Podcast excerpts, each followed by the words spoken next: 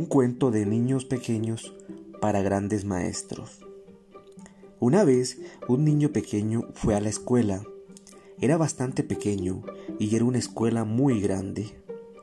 Pero cuando el niño pequeño descubrió que podía entrar a su salón desde la puerta que daba al exterior, estuvo feliz y la escuela ya no le parecía tan grande. Una mañana, cuando había estado durante un tiempo en la escuela, la profesora le dijo, Hoy vamos a hacer un dibujo. ¡Qué bien! pensó el pequeño. Pero la profesora dijo, Esperen, aún no es tiempo de empezar y esperó a que todos estuvieran listos. Ahora, dijo la profesora, vamos a dibujar flores. ¡Qué bien! pensó el niño.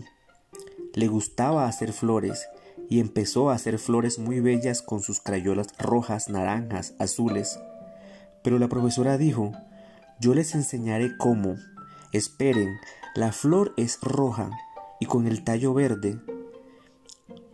Ahora, dijo la profesora, Pueden empezar.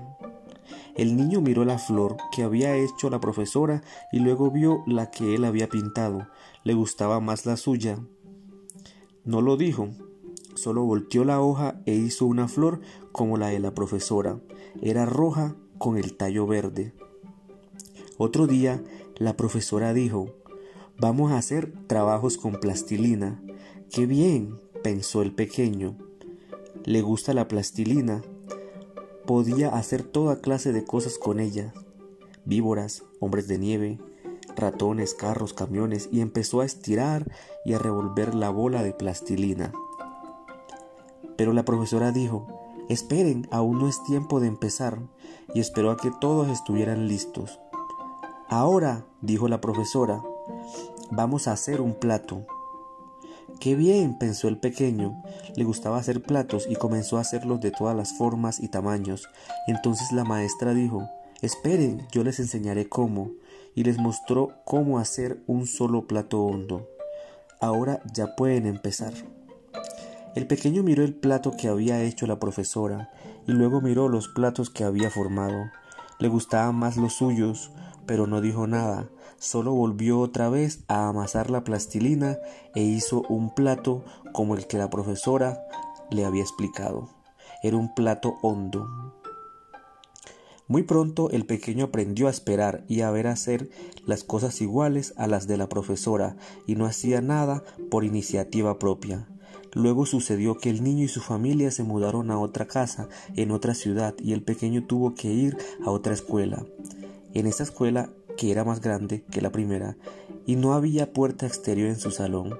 Allí la nueva profesora les dijo Hoy vamos a hacer un dibujo. Muy bien, pensó el pequeño, y esperó a que la profesora dijera cómo y cuándo hacerlo, pero ésta no dijo nada, solo caminaba por el salón. Cuando llegó donde él, le dijo ¿No quieres hacer un dibujo? Sí, contestó el pequeño, y preguntó ¿Qué vamos a hacer? No sé, lo que hagas, dijo la profesora. Si todos hicieran lo mismo o el mismo dibujo y usaran los mismos colores, ¿cómo sabría quién lo hizo y cuál es cuál? No sé, contestó el niño y empezó a hacer una flor roja con el tallo verde.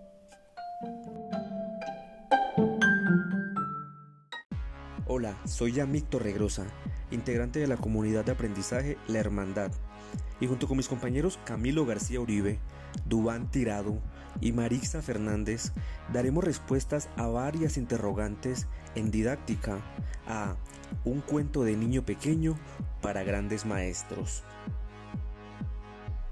Hola, mucho gusto. Mi nombre es Dubán Andrés Tirado Vargas. La pregunta que me corresponde a mí sería, ¿qué medios didácticos utilizan cada una de las profesoras del cuento? Bueno, Ambas profesoras utilizan los mismos medios didácticos. Por ejemplo, en la primera actividad, las dos docentes para el desarrollo de su clase tienen como medio didáctico la utilización del lápiz y los crayones de colores para realizar el dibujo de la flor. La primera profesora, además, en su segunda actividad, también hace uso de la plastilina como medio para desarrollar su segunda actividad, la cual sería la realización del plato. En pocas palabras, Ambas profesoras tienen similitudes en cuanto a los medios didácticos utilizados, se diferencian, únicamente es en el método didáctico utilizado por cada uno. Y responderé la segunda pregunta que dice así. ¿Qué estrategias didácticas utilizan las dos profesoras del cuento anterior y qué tipo de aprendizaje persiguen? Bueno, yo creo que las estrategias que persiguen son las mismas. Ambas profesoras utilizan la misma estrategia ya que las dos sean como por con los mismos medios, pues utilizan los mismos medios para llegar a un punto como son la plastilina, los colores y lo otro que se menciona en él. Y yo digo que el tipo de aprendizaje que utiliza la profesora del primer, de la primera parte es el método de, del tradicional, el método tradicional, ya que es como solo copiar y pegar, ver lo que hace la maestra y, los estudiantes lo plasman tal cual. Entonces ella no deja como volar la imaginación de los estudiantes, sino que quieren que pues que, que la sigan a ella, que pues que no hagan nada diferente a ella. Entonces por eso creo que es el tipo tradicional. Y ya la segunda me parece que utiliza un método como más entonces digo que la segunda profesora utiliza como un aprendizaje más significativo porque a pesar de que el estudiante recolecta la información ella da la libertad de hacer lo que lo que él cree lo que para él está bien en su imaginación. Entonces me parece que pues que esos dos serían como ¿Considera usted que la manera como los profesores planificamos, ejecutamos, controlamos y evaluamos la enseñanza y el aprendizaje es fundamental para la formación integral de los estudiantes y para el desarrollo de la inteligencia?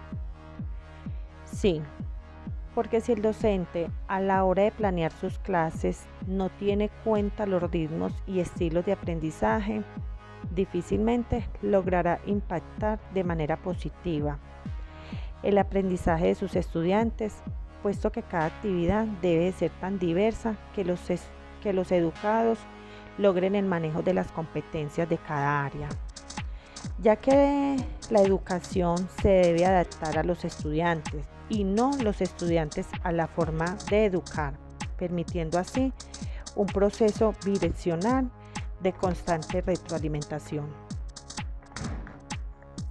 Hola, soy Yamit. ¿Cómo lo hubiera hecho yo? Para empezar, debemos tener en cuenta que no todos los seres humanos aprendemos de la misma forma. A unos les funciona un método y a otros no. En este caso, los docentes debemos optar por ir buscando un método que mejor funcione para cada niño. No todos aprenden igual. Con base en este planteamiento, yo hubiera optado por la metodología de la segunda profesora, una metodología de aprendizaje activo, un método instructivo que involucre al niño en el proceso. Esta metodología fomenta el compromiso del alumno respecto a su propio aprendizaje. Él es quien aprende. Como profesor estoy para guiarlo, asesorarlo y darle mecanismos que le ayuden a su propio aprendizaje. El grado de implicación, actividad y compromiso es directamente proporcional al aprendizaje obtenido y esto conlleva desde mi punto de vista a que el niño incentive su creatividad, ya que esta es una de las características del niño del cuento.